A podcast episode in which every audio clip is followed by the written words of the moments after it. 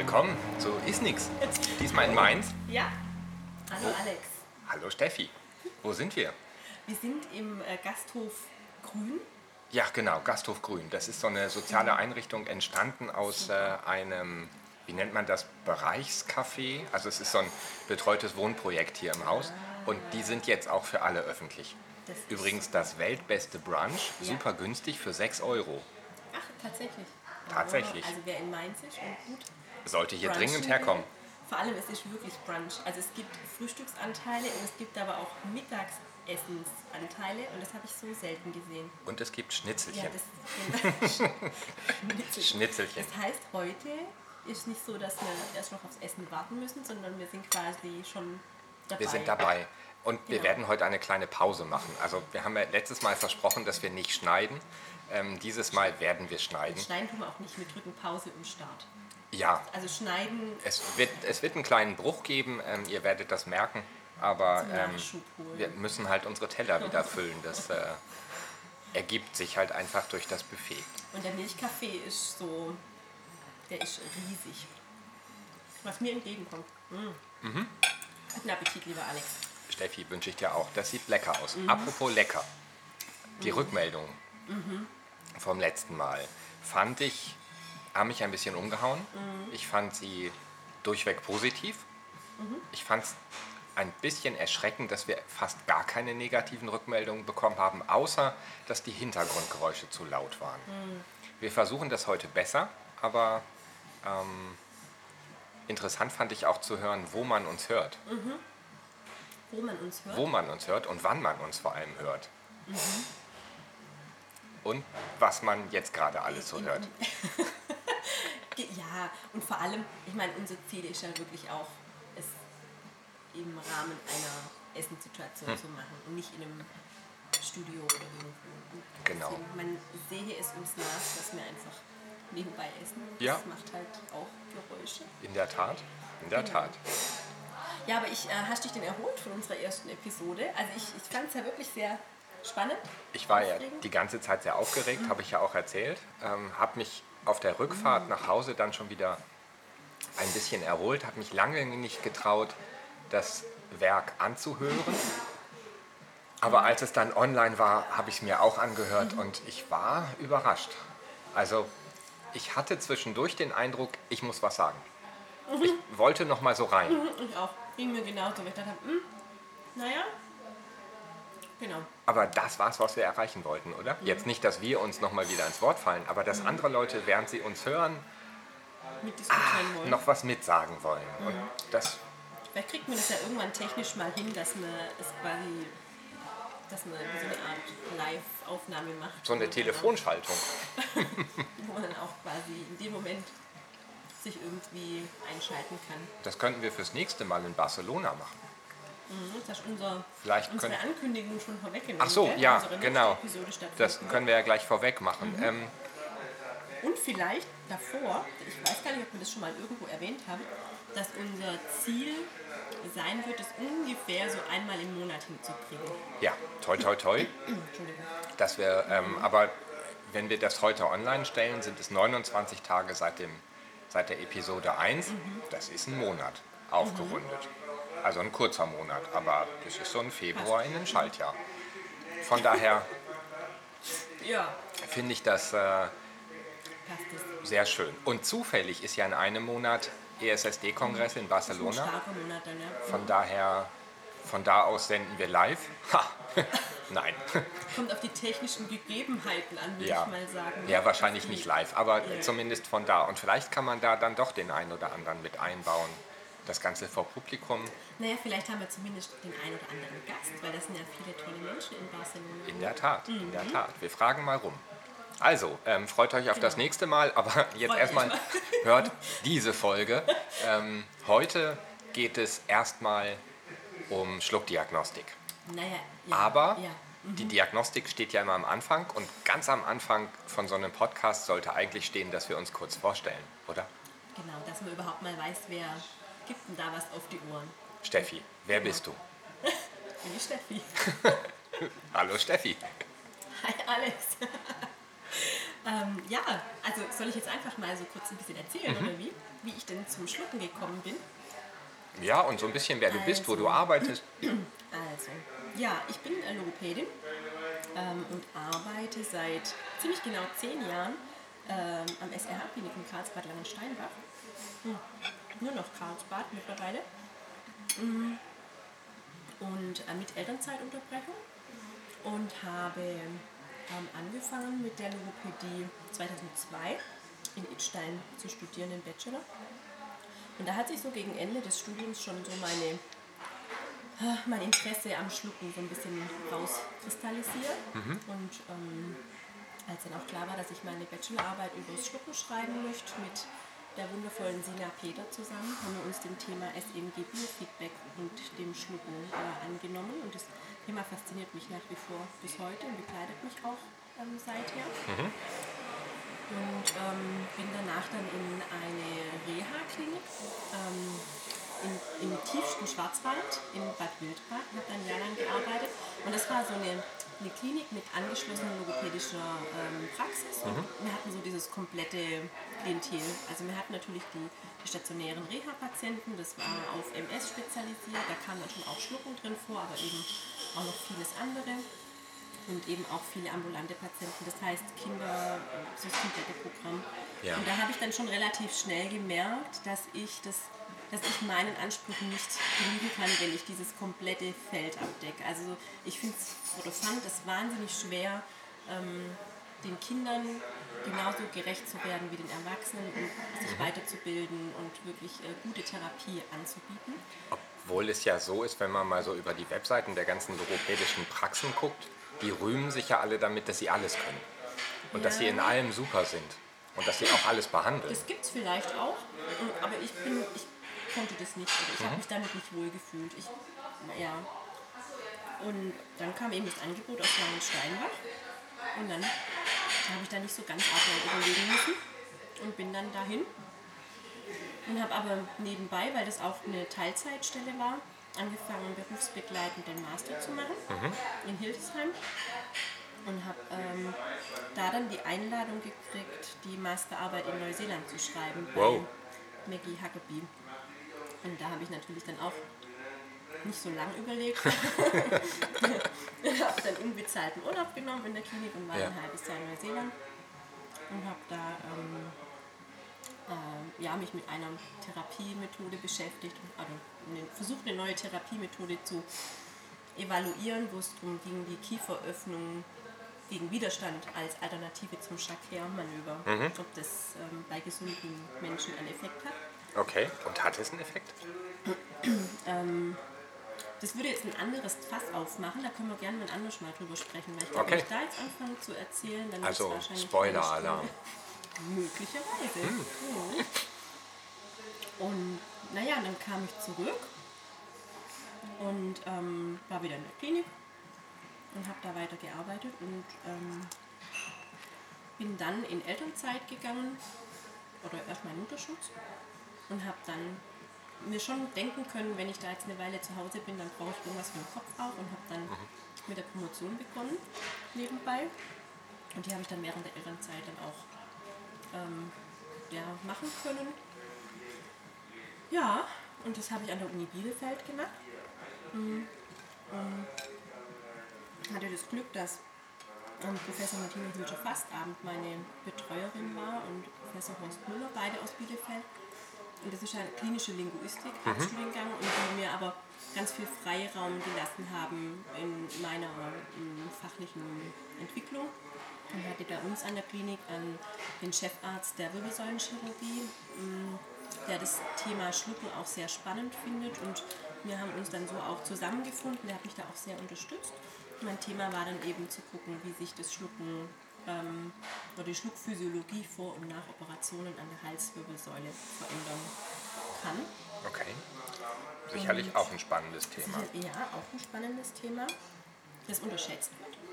Und bei uns Logopäden ja auch eigentlich gar nicht so wirklich auf dem Schirm ist in Deutschland. Und, oder wenig auf dem Schirm ist.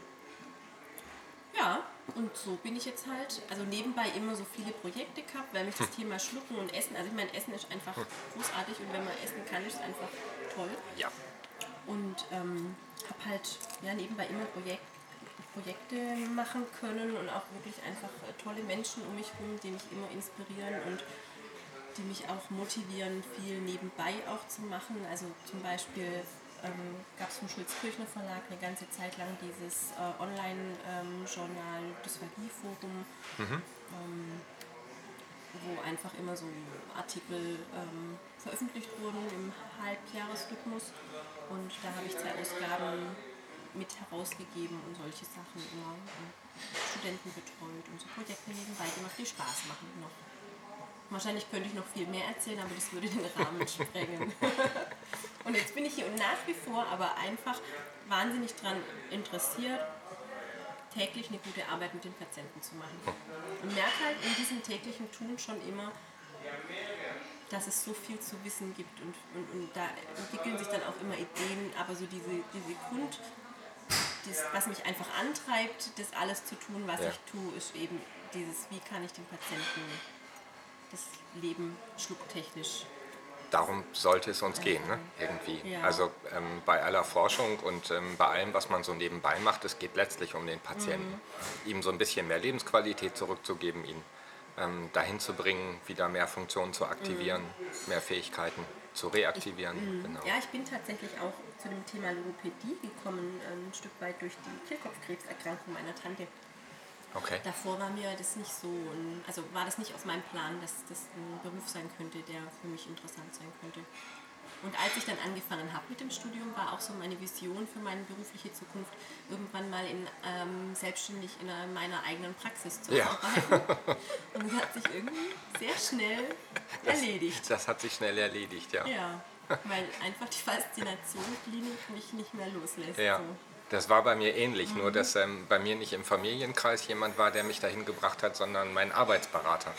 Mhm, okay. Ich habe äh, in Oldenburg Wirtschafts- und mhm. Sozialwissenschaften studiert und das ist so ein typischer Job, der Richtung Arbeitslosigkeit geht. Mhm. Folglich war ich ziemlich schnell bei einem Arbeitsberater, mhm. so nach ziemlich schnell heißt nach, ich glaube, vier Semestern.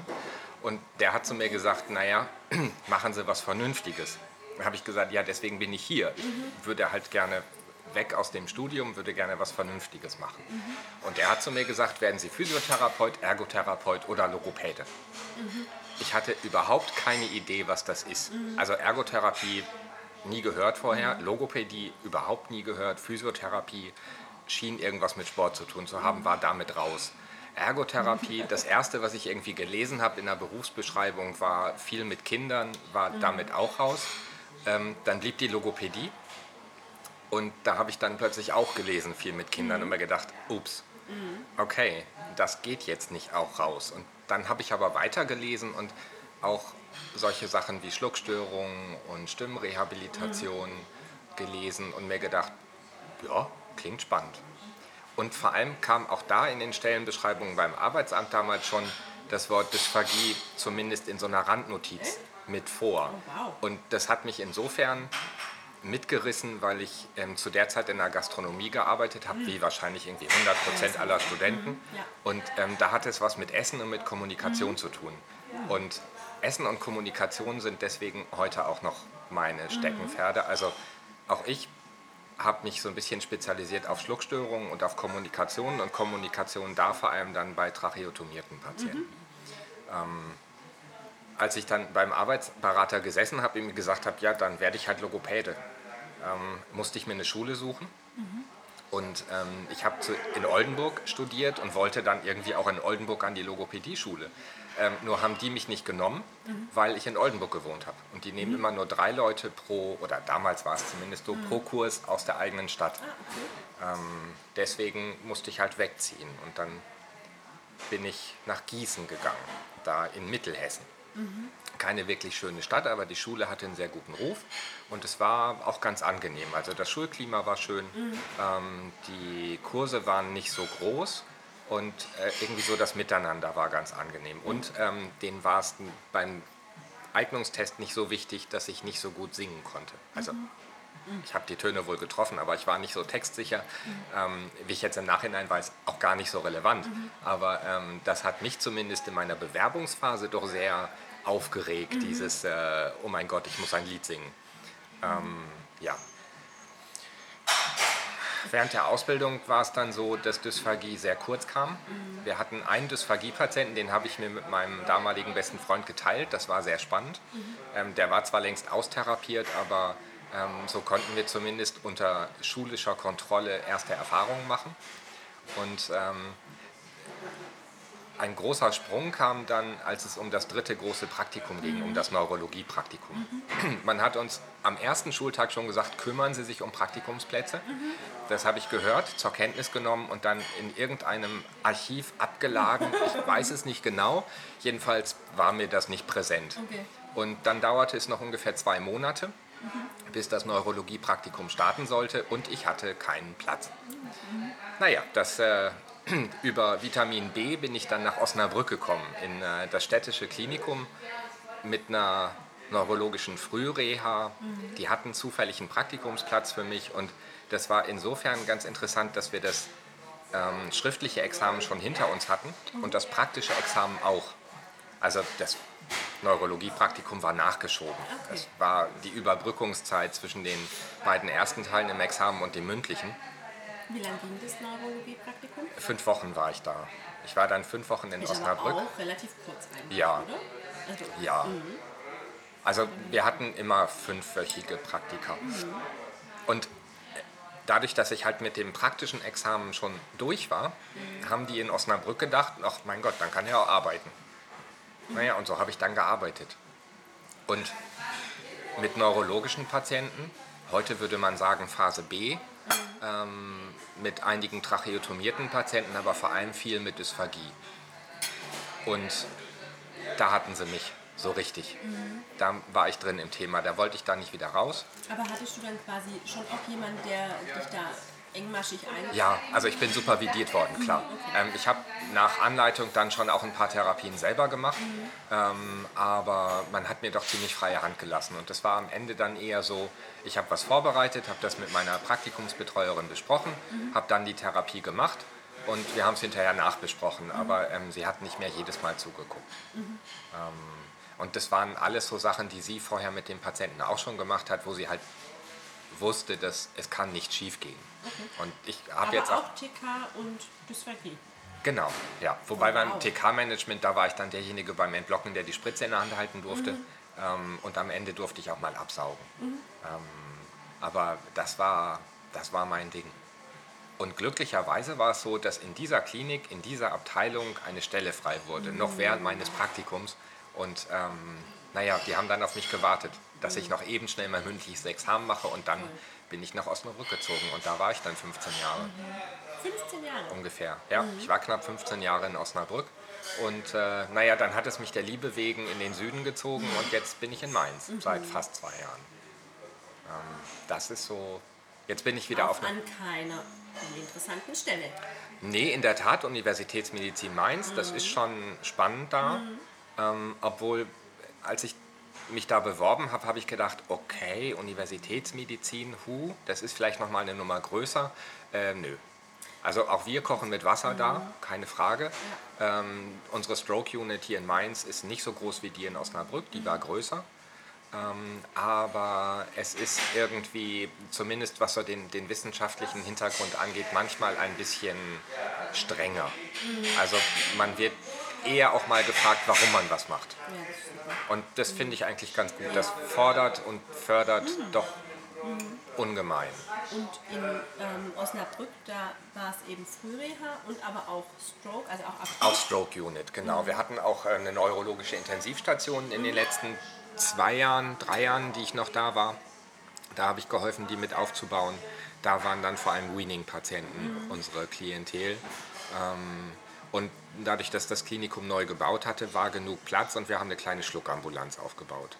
Und am Ende habe ich da eigentlich fast nur noch Schluckuntersuchungen gemacht. Und wenn das alles so klappt, wie ich mir das vorstelle, ähm, bauen wir in Mainz jetzt auch eine kleine Schluckambulanz auf.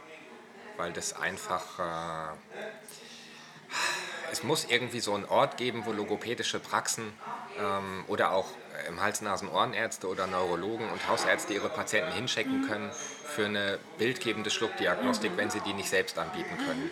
Und man braucht das so oft. Und das ist ja nicht so, dass man irgendwie einen Patienten dann, wenn der entlassen wird aus einer Frühreha, wo er dann vielleicht noch eine Schluckuntersuchung bekommen hat, dass das dann so bleibt. Ich meine, man macht ja in der Therapie dann auch Fortschritte. Und ähm, dann möchte man vielleicht eine Kostumstellung machen oder man möchte mit dem Patienten ein neues Kompensationsmuster ausprobieren ähm, und braucht dazu aber Wirksamkeitsüberprüfungen. Ist ideale. Das ist nicht eine schöne Überleitung. Eigentlich ist meine Überleitung ein fließender Übergang. Ne? Ein Übergang, genau. Unser Thema. Weil ähm, es war in Osnabrück schon so, wir haben da die FES gemacht, ähm, weil die Videofluoroskopie nicht zur Verfügung stand. Man konnte zwar ähm, in der Radiologie einen Breischluck machen, aber mehr auch nicht. Ähm, und das ist in Mainz jetzt ähnlich. Auch da ist der Breischluck möglich, aber dass man ähm, eine vernünftige Videofluoroskopie als Schluckdiagnostik durchführen könnte, das äh, leider nicht. Bislang. Bislang. Vielleicht wird es das irgendwann mal geben, wobei ich sagen muss, um jetzt so ein kleines bisschen zu provozieren, ich bin mit, der FES ganz zufrieden. Ähm, wir machen die auf der Stroke Unit viel. Ähm, wir machen sie bei unseren akutneurologischen Patienten, vor allem Parkinson, GBS ähm, und Multiple Sklerose oder ALS-Abklärung regelhaft. Ähm, und sie macht uns Spaß. Und sie ist tatsächlich ein, äh, ein therapeutisches Setting bei uns. Also ähm, Ärzte sind anwesend, klar, keine Frage. Ärzte ähm, fordern bei uns auch immer wieder Filme an und ähm, lassen sich das gerne erklären. Aber dass sie bei der Durchführung jetzt direkt beteiligt werden, das eher nicht. Da haben die wenig Zeit für. Ähm, deswegen obliegt es uns in der logopädischen Abteilung, das zu tun. Und ähm, das finde ich persönlich sehr spannend. Und ich könnte mir das nur sehr schwer vorstellen, in einer Klinik zu arbeiten, wo ich das nicht könnte. Also mir ist jetzt dabei im Vergleich zu jetzt, genau. Also mir ist dabei nicht wichtig, das Endoskop in der Hand zu halten. Das ähm, habe ich jetzt, glaube ich, seit zwei Jahren nicht mehr gemacht, weil ich nur noch Supervisionen anbiete. Aber ähm, das Auswerten und die Ruhe dabei zu haben, sich so einen Film länger anzugucken, Einzelbilder zu analysieren und dann zu diskutieren, was ist es jetzt, das geht im therapeutischen Team irgendwie besser. Das ist meine Erfahrung. Ähm, als mit Ärzten, die das nicht so oft machen und nicht so regelmäßig machen und die eher schnelle Ergebnisse brauchen. Für die ist entscheidend, was kann der Patient essen und ähm, wie geht es mit dem Patienten weiter. Ähm, für uns sind ja aber auch therapieentscheidende Schritte relevanter. Und wir haben dadurch, dass wir die Untersuchung machen, glaube ich, mehr Zeit, um uns auch genau darauf zu konzentrieren. Ja, ich glaube, das kommt echt total auf Setting an. Also ich glaube, es gibt auch äh, Einrichtungen und es gibt auch ähm, Prozedere mit der FIS oder WESO oder wie man es auch immer nennen mag, wo Ärzte mit im Boot sind. Und ich, also ich kenne auch einige Beispiele von, von Kolleginnen, bei uns im Haus jetzt auch nicht, aber wo die Ärzte sich auch wirklich die Zeit nehmen und wo das dann auch ähm, gut zusammen besprochen wird. Das ist wahrscheinlich auch wirklich von Haus zu Haus unterschiedlich. Aber ich finde es ja schon großartig, dass bei euch die Ärzte Interesse dran haben und die Videos sich auch mal anschauen wollen. Und das zeigt ja auch von einem gewissen ja, eben Interesse und ähm, auch dieses, dieses, ja, lass uns da mal zusammen auch drüber schauen. Das finde ich auch Das, das Interesse kommt, glaube ich, auch von der Universitätsmedizin. Also zumindest in der Neurologie ist es so, dass bei Stellenausschreibungen für die Logopädie Ja. immer drin steht, dass ein FES-Zertifikat mindestens erwünscht ist. Mm, Das habe ich gelesen. Und ähm, das habe ich denen so ein bisschen eingeimpft, glaube ich, aber ähm, wir finden das einigermaßen wichtig. Und ähm, deswegen steht es halt auch in den Stellenausschreibungen mit drin. Was, was ist das, wo du sagst, dass du mit der FES ganz zufrieden bist? Also was, was macht die FES für dich so wertvoll im, in der Diagnostik von Schluckstörungen? Das entscheidendste Argument aktuell ist, dass sie zur Verfügung steht. Ähm, dass es kein sehr großer Kampf ist, ähm, die Untersuchung auch durchzuführen. Aber das Zweite ist, dass sie sich so schnell durchführen lässt. Also wir haben ein weitgehend mobiles Fäßgerät. Ähm, wenn wir die Fragestellungen haben, dann können wir zum Patienten und das dauert fünf Minuten, bis wir startklar sind. Das macht es im Gegensatz zur Videofluoroskopie, glaube ich, etwas praktikabler in der täglichen Durchführung. Soll ich da gleich reingrätschen oder bin ich später dran? Ich, ich weiß nicht, du kannst gerne auch reingrätschen. Auch da würde ich sagen, kommt es wieder ganz individuell auf die Strukturen an und wie routiniert oder im Prozedere die einzelnen Verfahren schon ähm, angewendet werden. Weil ich würde bei uns sagen, wenn ich mich entscheide, ich möchte das eine oder das andere, bin ich mit beiden Verfahren genauso schnell dran. Mhm. Mittlerweile Letztes Jahr hätte ich wahrscheinlich noch gesagt, ich komme schneller zu einer, Fies, äh, zu einer, Video, Entschuldigung, zu einer Videofluoroskopie. Und die, und die Fies dauert länger, bis ich beim Patienten anfangen kann. Okay. Weil also bei uns im Haus die Videofluoroskopie einfach schon seit vielen Jahren durchgeführt wird, routiniert durchgeführt wird. Mhm. Und da sind einfach die Strukturen schon mhm. ausgebaut, sage ich jetzt mal. Also wenn ich quasi in der Radiologie anrufe oder vorbeigehe und sage, wie sieht es aus, ich hätte eine Videofluoroskopie, dann sagen die mir, okay, haben, der Raum ist bis dann und dann besetzt, dann könnt ihr rein und dann läuft es. Und mhm. wir haben jetzt die, die Fies noch nicht so lang bei uns, also schon lang im Haus, aber so richtig standardisiert, strukturiert, wie auch immer, sind wir immer noch in der Implementierungsphase, würde ich sagen. Wir machen es sehr viel häufiger jetzt. Zurzeit auch sehr viel häufiger als die Videofluoroskopie. Da kommen wir wahrscheinlich auch noch zu Genüge drauf, wann welches Verfahren und warum.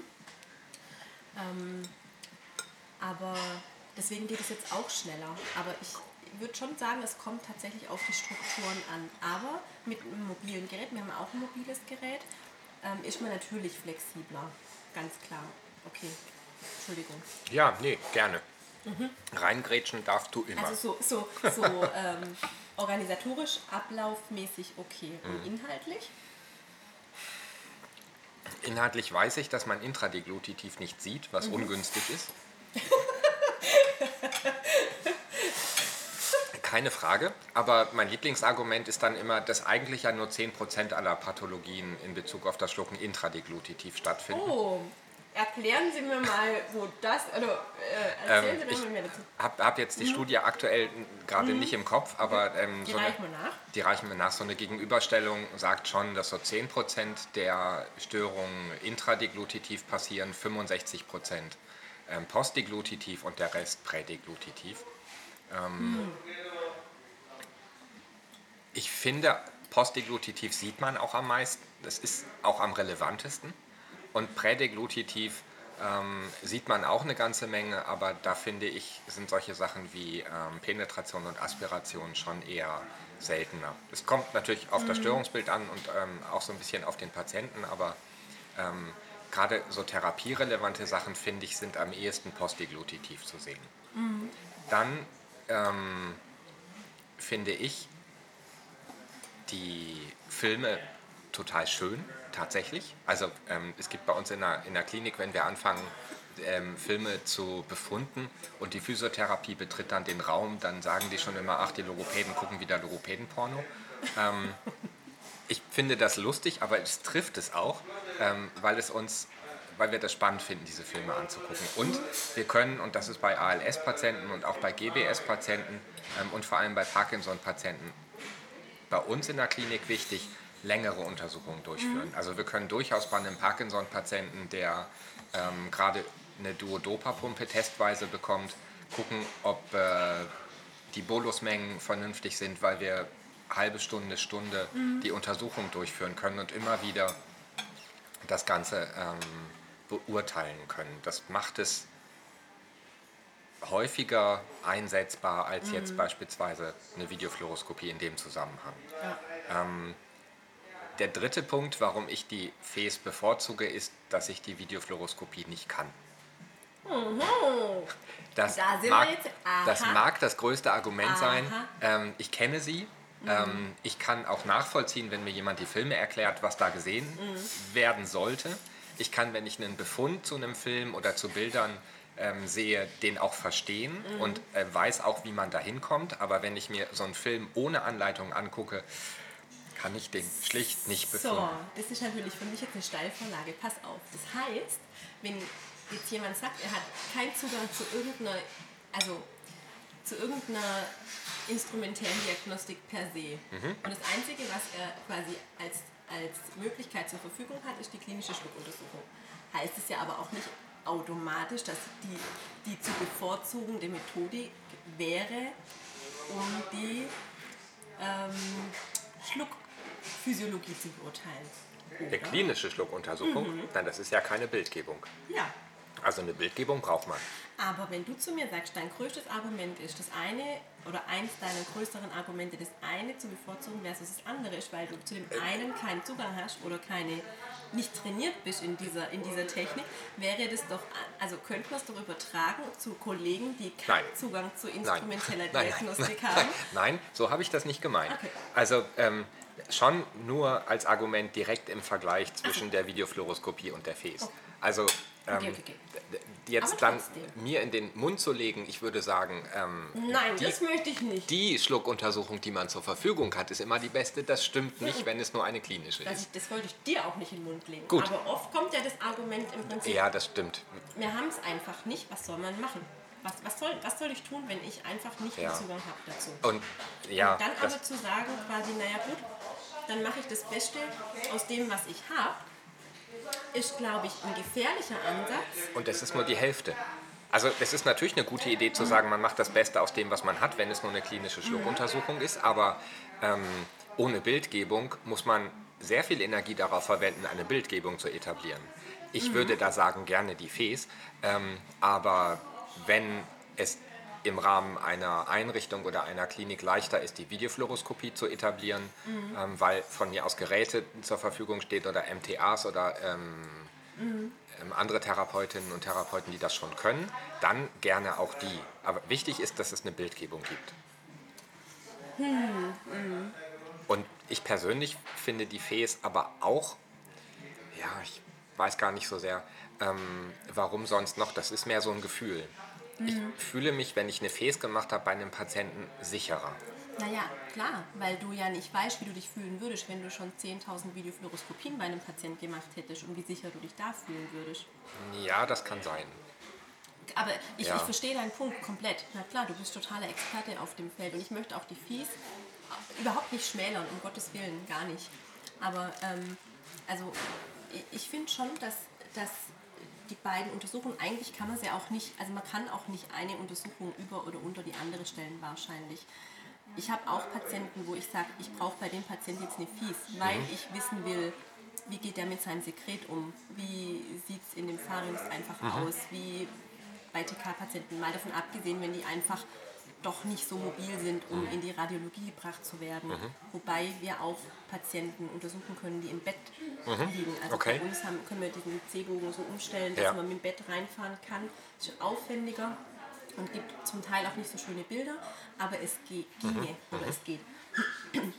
aber ähm, was, ich, was ich einfach nur sagen möchte, also was eben für mich der, der Punkt ist, wo ich oft, wenn ich eine Endoskopie mitgemacht habe, also ich führe die nicht selber durch, ich habe kein Zertifikat ähm, bisher, ich schiebe das nicht selber, ich reiche dann eben an und Kollegen schieben das, die das Zertifikat haben, schieben dann das Endoskop. Ähm, und dass ich oft danach denke, also nee, die Informationen, die ich jetzt brauche, um rehabilitativ mit meinem Patienten zu arbeiten, die habe ich nicht bei der Endoskopie. Ich habe einen Status. Ich kann vielleicht sehen, wie viele Residuen hat er danach. Aber ich kann nicht sehen, warum der die hat. Und das ist so ein bisschen mein Punkt, wo ich, wo ich äh, dann oft noch eine Videofluoroskopie hinterher schieben würde oder eher je nach Fragestellung zu einer Videofluoroskopie tendiere, weil ich da dann sehen kann, was passiert tatsächlich beim Schluck und warum hat er die Residuen und ich kann daran arbeiten. Weißt du, was ich meine? Ja, also ich, ich glaube, dass man bei der Videofluoroskopie genauer sieht, was die Pathologie dahinter ist.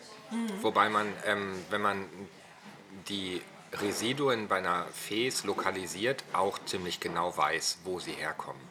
Aber du kannst zum Beispiel bei Residuen im Sinus piriformis nicht sehen, liegt es jetzt daran, weil der Sphinkter nicht aufgeht oder liegt es daran, weil, was weiß ich, der hyolaryngeale Komplex sich so schlecht verlagert, Das dass es nicht passiv aufgezogen werden kann. Und Das stimmt. ja, was die Therapie angeht, grundsätzliche Unterschiede. Ja, das stimmt. Aber je näher es am oberen Ösophagus-Sphinkter ist, desto eher wird da die Störung liegen. Ähm, Und je, naja, das, wenn, wenn man sich die Residuen anguckt, es gibt im Prinzip, ich glaube, die habe ich sogar mal bei Mandu hochgeladen, eine kleine Tabelle, ähm, Ort der Residuen, entsprechende Pathologie dahinter. Das ist so komplex nicht. klar, es ist nicht so umfangreich, wie man das wohl bei einer Videofluoroskopie hinbekommt. Ähm, aber zumindest nach meiner Erfahrung für die Therapie doch ausreichend, weil man eben kompensatorische Schluckmuster auch intensiver bei einer Fes ähm, überprüfen kann und das Ganze auch im Prinzip als Biofeedback-Verfahren mit dem Patienten trainieren kann. Also ich lasse Patienten bei einer Fes zugucken. Ich möchte auch, dass sie auf den Monitor gucken. Und wenn das bedeutet, dass äh, die Untersucherin und ich oder ähm, wenn ich der Untersucher bin, meine Kollegin, wenn, dass wir uns den Hals verdrehen, dann ist das halt so. Aber man kann es bei bestimmten Patienten gut als Biofeedback keine verwenden und sagen, sehen Sie, da ist noch grüne Götterspeise. Wir verwenden übrigens ausschließlich grüne Götterspeise. Ähm, ähm, und dann sagt man dem Patienten, und jetzt schlucken Sie nochmal und das muss weg. Und dann geht es. Das kann ich aber bei der Videofluoroskopie auch machen. Ja, aber da hat der Patient nicht so viel Zeit. Doch, na klar.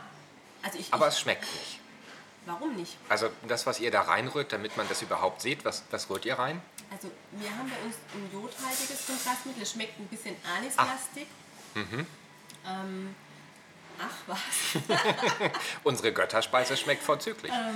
Aber Götterspeise, da sind wir jetzt schon beim nächsten fachlichen Thema. ähm, was, was, äh, gute, was gute Testboli für Untersuchungen angeht. Ja. Wir haben, wir verwenden kein äh, flüssiges Barium bei uns, wie es ja in den USA oder überall ähm, üblich ist, sondern wir haben eben dieses äh, iso, annähernd isoosmolare ähm, Kontrastmittel, weil es eben für die Lunge am äh, unschädlichsten ist, wenn es aspiriert Das wird. Barium bleibt. Bis für den Rest des Lebens Genau. war es das, genau. Ja. Und ähm, für den Brei hatten wir jetzt ganz lang so ein, so ein ähm, Apfelbrei-Pulver. Mhm. Und wenn man das mit reingerührt hat, hat es im Prinzip wie Apfelbrei geschmeckt. Mhm. Das Produkt wird jetzt nicht mehr hergestellt. Jetzt haben wir so einen Getreidebrei, der ist jetzt nicht ganz so optimal. Aber ich habe jetzt neulich auch, ähm, da hat äh, bei Facebook in, der Gruppe war eben die Diskussion, was denn verwendet wird. Und da kam relativ häufig die ähm, Aussage, dass Apfelmus mit Kontrastmittel ähm, verrührt wird und dass das wunderbar funktioniert. Fürs Brot haben wir ähm, Bariumbrot. Das ähm, wird dann eben verbacken, das Barium direkt im Brot. Okay, aber das schmeckt doch nicht. Das schmeckt wie Brot. Ach so. Also wir verwenden ähm, als Flüssigkeit Milch. Sofern der Patient keine Milch mag ähm, oder das nicht möchte, nehmen wir eingefärbtes Wasser. Ähm, früher haben wir das mit Methylenblau gemacht, jetzt nehmen wir Lebensmittelfarbe. Ähm, für die halbfeste Konsistenz Götterspeise. Aber auch nur diese eine, von der wir wissen, dass sie ähm, ihre Konsistenz einmal behält und zum anderen immer die gleiche Konsistenz hat. Ähm, und für Brot nehmen wir Brot und für Butterkeks nehmen wir auch Butterkeks. Ähm, aber Das muss ich, muss ich schon auch sagen. Also wir haben eben angefärbtes Wasser auch Mhm. ähm, für die, für die Kies und haben eben blau für ganz dünnflüssig und wenn es dann angedickt ist, wird es grün Ja. Und haben Naturjoghurt, der aber auch, also als, als ähm, breiige Konsistenz, der aber eigentlich auch zu flüssig, ähm, zu flüssig ist häufig. Und dann eben auch Brot. Und das ist schon tatsächlich der Vorteil, dass man nicht auf wenige Lebensmittel beschränkt ist, sondern Ja. man kann im Prinzip alles testen. Das ist definitiv und ich bilde mir immer ein, man kann auch viel, viel schneller und spontaner was ändern. Also wenn, wenn wir quasi mitten in der Fes stecken Ja, ähm, und uns irgendwie auffällt, boah, das ist ja doch besser als gedacht und wir die wir noch Konsistenzen schnell. äh, wie Zwieback oder so halt gar nicht ähm, vorbereitet haben oder jetzt äh, Tablette als Konsistenz, ähm, dann können wir die schnell holen. Ähm, wobei das bei Tabletten tatsächlich schwierig ist, weil ähm, naja, die Ärzte davon zu überzeugen, die Placebos aus dem Giftrang zu holen, ist äh, etwas aufwendiger. Aber ähm, das ist noch so ein Argument. Ähm, Tabletten, testet ihr die bei einer Videofluoroskopie? Nee, bei uns nicht, leider. Wir hatten mal so ähm, ein, ein Probehalber eine ganze Zeit lang gerollte das Kontrastmittel. Und ich weiß auch, dass es einige Kollegen machen. Und ich finde es super. Und es wird dann eben ähm, mit Wasser quasi, entweder mit Wasser getestet. Weil wenn man es jetzt mit Kontrastmittel testen würde, ja, wird man nicht mehr differenzieren können, was ist Tablette Ja, und genau. und, und was ist Flüssigkeit oder je nachdem, wie man es eben verabreichen möchte. Zurzeit nicht. Das Ha. Schon, ja. naja, gut, ich mein, es ist auch, Videofluoroskopie ist nicht das, das Mittel, das Goldmittel. Ne? Also Ja. wie, gesagt, jedes Verfahren hat Vor- und Nachteile bei der Videofluoroskopie. sehe ich nicht, was passiert mit dem Speichel zum Beispiel. Ich sehe nicht, wenn ich, wenn ich ähm, von der Seite durchleuchte, auf welcher Seite sind jetzt die Residuen. Durchs rechts oder durchs links oder wie auch immer, mhm. durchs gleich, weil ich sehe ja wirklich nur dieses Zeitbild. Deswegen versuchen wir, wann immer es geht, auch eine Durchleuchtung von vorne und von ja. hinten zu machen. Wird aber im, also im Bett unmöglich. Mhm. Und im Rollstuhl kommt es auf den Rollstuhl an. Also okay, so das der Funktionsrollstuhl passt nicht zwischen Röhre und ja, schade. Tisch. Das wird dann schon auch schwierig. Und da geht dann schon viel Informationen verloren. Aber, und das finde ich wiederum ein Vorteil, dass wir versuchen, so oft wie es geht, dann mit der Röhre auch, also äh, ich mache das ja auch, also wir machen das auch selber quasi. Also mhm. ich bin mhm. im Raum mit den Patienten und ich reiche an und ich bewege auch die Röhre. Und der Radiologe ähm, kommt immer auf den Radiologen an, ob er draußen sitzt und den Knopf drückt oder, mhm. oder ob er mit dem Raum ist und den Knopf drückt. Und ähm, dass wir eben versuchen, auch äh, immer noch die Röhre nach unten zu ziehen, um so ein Esophagus-Screening so ein Stück weit mitzunehmen, um zu sehen, gibt es da Aufstauungen und solche Sachen. Geht aber auch nicht immer. Man müsste es eigentlich standardmäßig auch immer machen, weil es wertvolle Informationen sind und oft ist man schon überrascht worden. Ich glaube, das ist so ein, auch ein unglaublich wichtiges Argument für die Videofluoroskopie. Mhm. Also gerade den, ähm, den Ösophagus mit zu beurteilen, ähm, eigentlich essentiell, ja. Also je nachdem, was man eben für eine Fragestellung hat, ja. ganz klar. Wo ich halt vorhin noch so groß erzählt habe, dass wir ähm, ja viele Patienten mit Parkinson haben. Mhm. Ähm, man weiß ja allerdings, die, genau. Ähm, bei Parkinson-Patienten ist die eigentliche mhm. Schwierigkeit ähm, ösophagial. Dass und, es da äh, anfängt und dann eben ja, oben steigt. Ja. Und äh, mhm. da müsste man viel häufiger reingucken. Mhm. Ja. Obwohl ich dieses eine Endoskop, ich glaube, es ist in mhm. München auf der ähm, DGD vorgestellt worden oder war es in Hamburg, mhm, ähm, mhm. das Flexible, dass man ähm, um 180 Grad mhm. kippen kann, das war schon um dann ja, das, durch den oberen Zwingt durch. Bis, und, und, durch den, den unteren, unteren und dann haben sie von mhm. unten den mhm. unteren beurteilt und das mhm. fand ich äh, wirklich spannend. Also ja. nicht, dass ich das machen wollen würde, aber ähm, das ist für manche Patienten dann durchaus schon mal eine Option, wenn man halt sonst überhaupt keinen Hinweis darauf bekommt, was dann jetzt die Störung des Patienten oder wo die Ursache liegen könnte. Aber, mhm. also, also ich finde tatsächlich ganz wichtig zu sagen, im Prinzip sind die beiden Verfahren, man kann nicht sagen, das eine, eigentlich kann man nicht sagen, das eine versus das andere. Genau. Die sind ergänzend mit verschiedenen Fragestellungen. Mhm. Und jede, jedes Verfahren hat seine Vorteile, jedes Verfahren hat seine Nachteile. Ähm, und wichtig ist einfach nur, sich bewusst zu sein, was kann ich damit sehen, was kann ich damit nicht sehen. Und ich finde auch diese FIES-Zertifizierung, ich finde es ich find toll, dass in die Richtung gegangen wird. Ich finde es großartig, dass, es, dass das so ja, präsent ist, gerade und wie wichtig die Diagnostik ist. Aber irgendwie habe ich schon seit ein, zwei Jahren das Gefühl, dass in diesem ganzen Fies, ich will es nicht Hype nennen, aber so, weil es einfach so mh, mm, protegiert wird und, und so unterstützt wird. Ich finde es wirklich gut, aber mhm. ich habe wirklich den Eindruck, dass die Videofluoroskopie so ein bisschen untergeht und zurückgeht. Und das finde ich ganz arg schade und ich finde es auch gefährlich, weil, also mir nee, das ist gefährlich, aber ich finde es halt einfach, dass so viele Möglichkeiten verloren gehen. Und es ist nicht so dieses Mysterium Videofluoroskopie, wo einfach ähm, unerreichbar ist, es zu haben. Ja, das, ich glaube, mein Argument, das ich vorhin gebracht habe mit ähm, uns steht die Videofluoroskopie nicht zur Verfügung und ich habe wenig Erfahrung mit der Videofluoroskopie und deswegen favorisiere ich die FES. Mhm. Ähm, das ist nicht nur mein Argument, sondern das hört man ja, oft. Aber warum? Also ich meine natürlich. Ich, ich Weil die Anschaffungskosten für ein FES-Gerät ähm, in, in keinem Zusammenhang. gibt es ein ja. Achso, achso. Das, den C-Bogen. In der, jedem Krankenhaus. Ja, aber das ähm, ist ungemein schwierig, wenn man ein Gerät oder eine Untersuchungsmethode nicht auf der Station zur Verfügung hat, da in manchen Häusern ranzukommen. Das, ist, ja, es, ist, es erfordert schon. Und die Kapazitäten sind oft nicht da. Also, wenn, Beispiel: ähm, Bei uns im Haus werden am Tag drei TEEs durchgeführt. Mhm. Ähm, das ist ganz schön wenig für ein Haus, das irgendwie 2500 Betten hat. Mhm. Und ähm, die Radiologie hat irgendwie einen C-Bogen, der ist immer besetzt. Der brennt von morgens bis abends. Und ähm, das, wenn die Neurologie dann sagt, ähm, wir brauchen aber eine Schluckdiagnostik, ähm, dann sind eher mal 30.000 Euro für ein Fäßgerät da. Keine Frage. Als, äh, ja. Es ist sicherlich nicht so, wenn man jetzt da als kleine Log ich meine, ich kenne es doch auch so. so. Ja.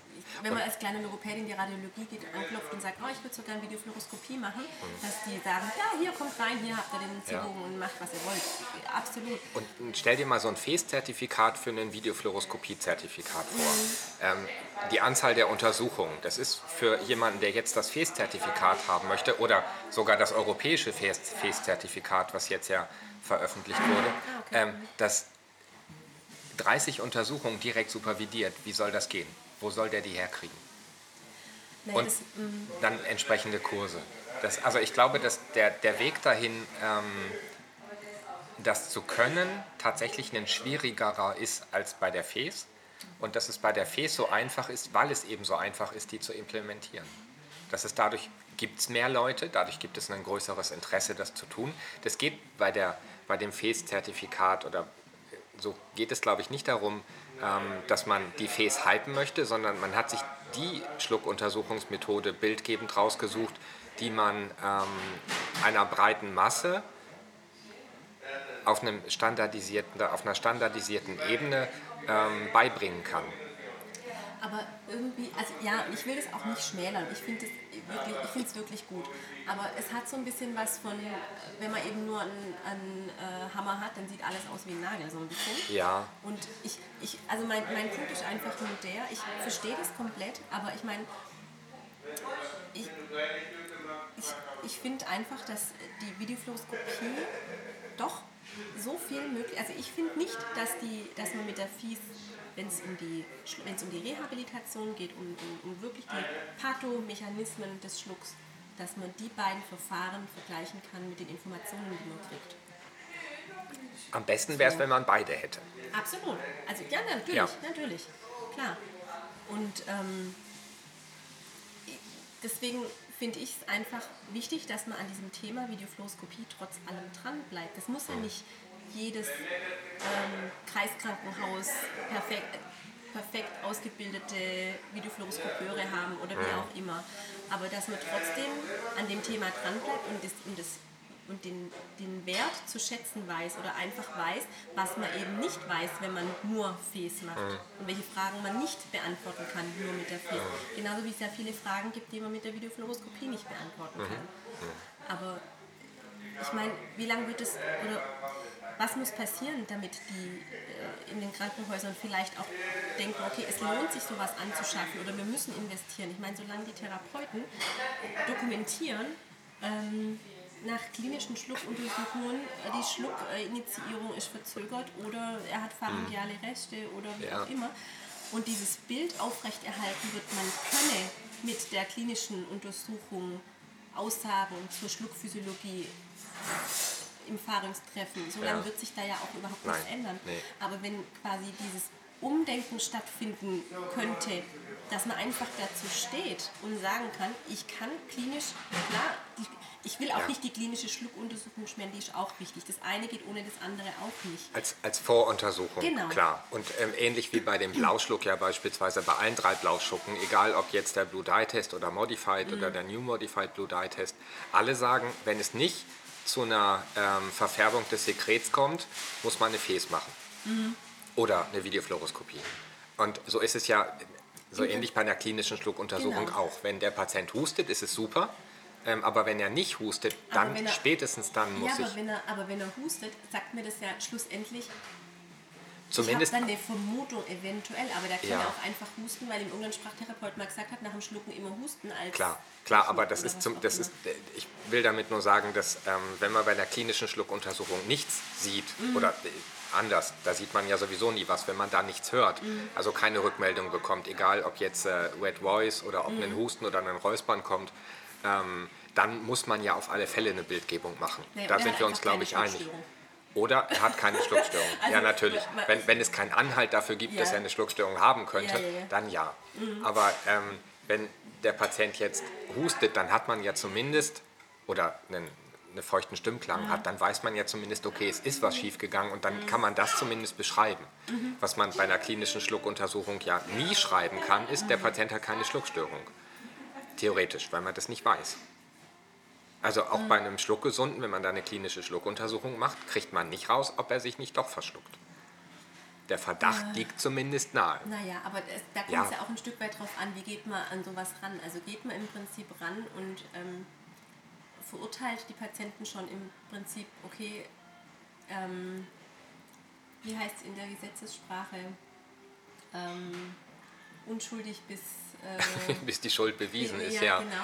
Also wie geht man rein? Also wa- was setzt man voraus als Kliniker? Setze ich Ja. voraus, äh, er muss mir beweisen, dass er keine Schluckstörung hat oder er muss mir nur zeigen, dass er was hat, so ein Stück Das, ja, das kommt, Aber- das kommt darauf an, in welchem Setting der Patient sich gerade befindet. Ne? Auf einer Stroke-Unit, Oder auf meine, auf mein, wa- was will ich erreichen? Also will ja, ich, auch. Aber jetzt für mich persönlich zum Beispiel, auf einer Stroke-Unit gilt, ähm, die ersten 72 Stunden muss ich ihn irgendwie schützen. Ja, Und da muss er mir beweisen, dass er keine Schluckstörung hat.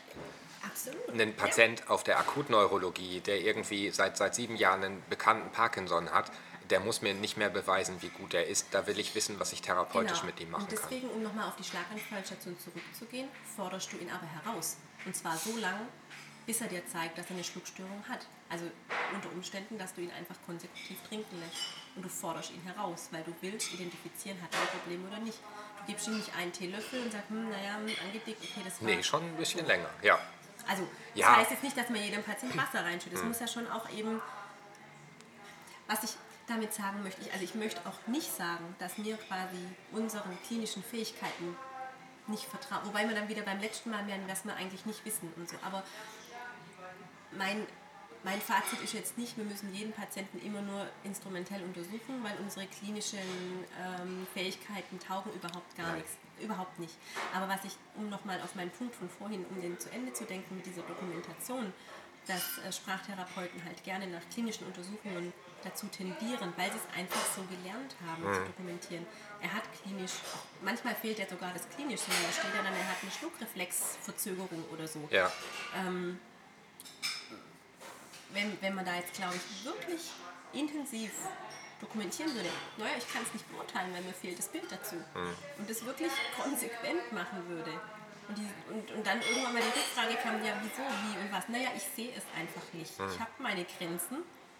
Und, und das dann auch so zu, ähm, dazu zu stehen, ein Stück weit, dass das eventuell dazu führen kann, dass es irgendwann mal dazu kommen könnte, dass es dann halt heißt, okay, wir brauchen einfach die instrumentelle Diagnostik. Ja.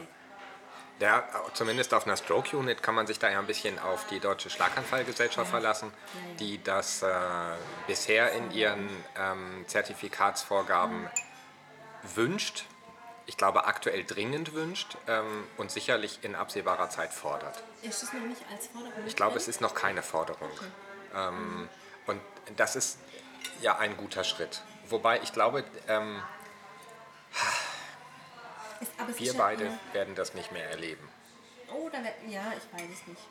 Ich weiß es nicht. Ja, das ist. Ähm, Also ich finde es schade. Ne? Ich, also ich werde oft gefragt, ähm, auch von unseren Oberärzten, warum wir eigentlich die Fes brauchen. Und ähm, ich musste mir auch schon mal anhören, ich würde das aus logopädischer Neugier heraus tun.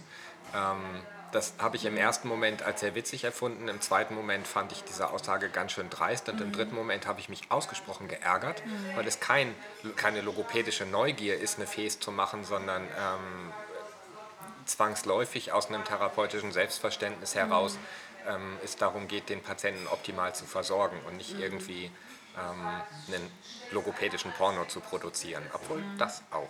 Aber die eigentliche Frage nach einer Bildgebung beantworte ich neuerdings immer mit Vergleichen mit den anderen Therapieberufen.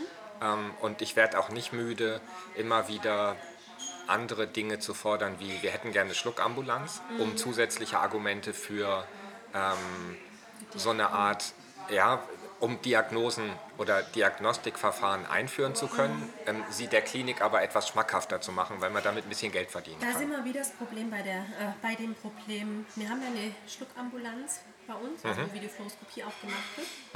Und da sind wir wieder bei dem Problem, dass keine Lobby da ist, überhaupt gar nicht für dieses Ding. Und es gibt keine Möglichkeit der Abrechnung. Es gibt keine Abrechnungsziffer für Videofluoroskopie Ja. bisher. Und für die Fies in der Geriatrie gibt es das ja. In der Neurologie auch? Ah, okay. Mm, ja. Ja. Es gibt auf jeden Fall die Abrechnungsziffer, Genau. was es dann auch wieder ein bisschen vereinfacht. Aber ich finde halt, die Konsequenz sollte nicht sein, dann zu sagen, okay, wir machen halt fies, sondern die Konsequenz sollte dann sein, zu sagen, okay, wir brauchen eine Abrechnungsziffer für die Videofluoroskopie auch. Um, und da, da bin ich gedanklich total dran, weil ich sehe ich sehe wirklich, also ich finde, das ist eine wahnsinnig wertvolle Untersuchung für uns. Und da kann man nicht drauf verzichten. Überhaupt nicht. Ich habe wirklich oft, oft Patienten, wo ich ähm, nach der Endoskopie sage, nee, ich möchte da nochmal eine Videofluoroskopie machen. Ich möchte ausschließen, dass der still aspiriert, weil bei der Endoskopie ist oft so gewesen, auch wenn die handwerklich gut durchgeführt wird und dann trotzdem beschlägt es oder wie auch immer, oder man sieht es einfach oft auch nicht. Und oft macht man es dann und macht diesen ganzen Aufwand oder wenig Aufwand, aber man, man macht es, aber hat die Frage dann doch nicht beantwortet.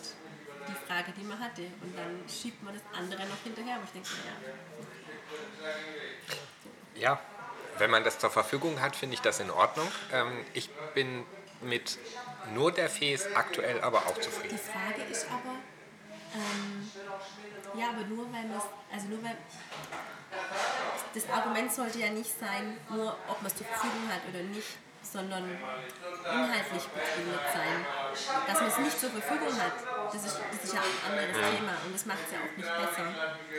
Aber Für die inhaltliche Sache müsste ich noch mich da mal weiterbilden. Vielleicht kann ich mal eine Woche bei dir hospitieren. sehr gern. Ich habe ja die Endoskopie bei dir auch schon gesehen.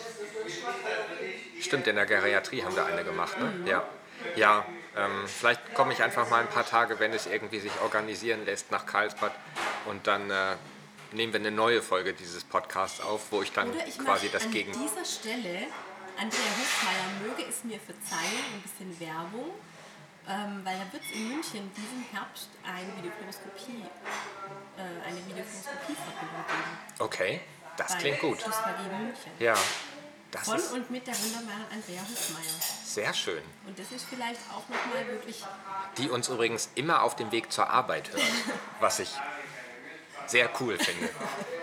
Also, wenn du jetzt gerade kurz vor der Arbeit angekommen bist, wir sind tatsächlich fast am Ende. Wirklich? Ja, ähm, wir sind genau genommen schon am Ende und wir hatten noch nichts zum Mittag. und wir hatten vor allem auch den Nachtisch noch nicht, weil ich habe hier noch ein Schälchen Milchreis stehen.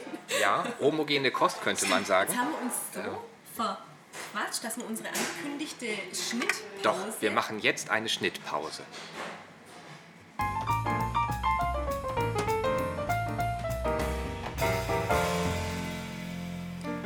Okay, wir sind wieder da. Sehr schön. Ähm, was bleibt? Es bleibt zu sagen, dass ihr uns das nächste Mal aus Barcelona hört. Es bleibt zu sagen, dass wir uns wieder auf Feedback freuen. Auf jeden Fall. Schreibt Kommentare. Schön, also wenn man irgendwie so eine, wenn man so fachliche Meinungen, also oder es soll ja auch so ein bisschen, soll jetzt nicht so. Ich- gerne auch eine ich- inhaltliche Diskussion. Ja. Ja, weil ich, also mir fehlt tatsächlich so ein bisschen so dieses. Wir merken ja jetzt bei uns schon, wie unterschiedlich das einfach auch in den Einrichtungen ist. Und ich fände es total spannend, einfach so ein, so ein Meinungsbild zu, Mhm. zu haben. Wie, wie läuft es denn bei anderen? Was sind so die Schwierigkeiten, mit welchen Problemen, was die instrumentelle Diagnostik angeht?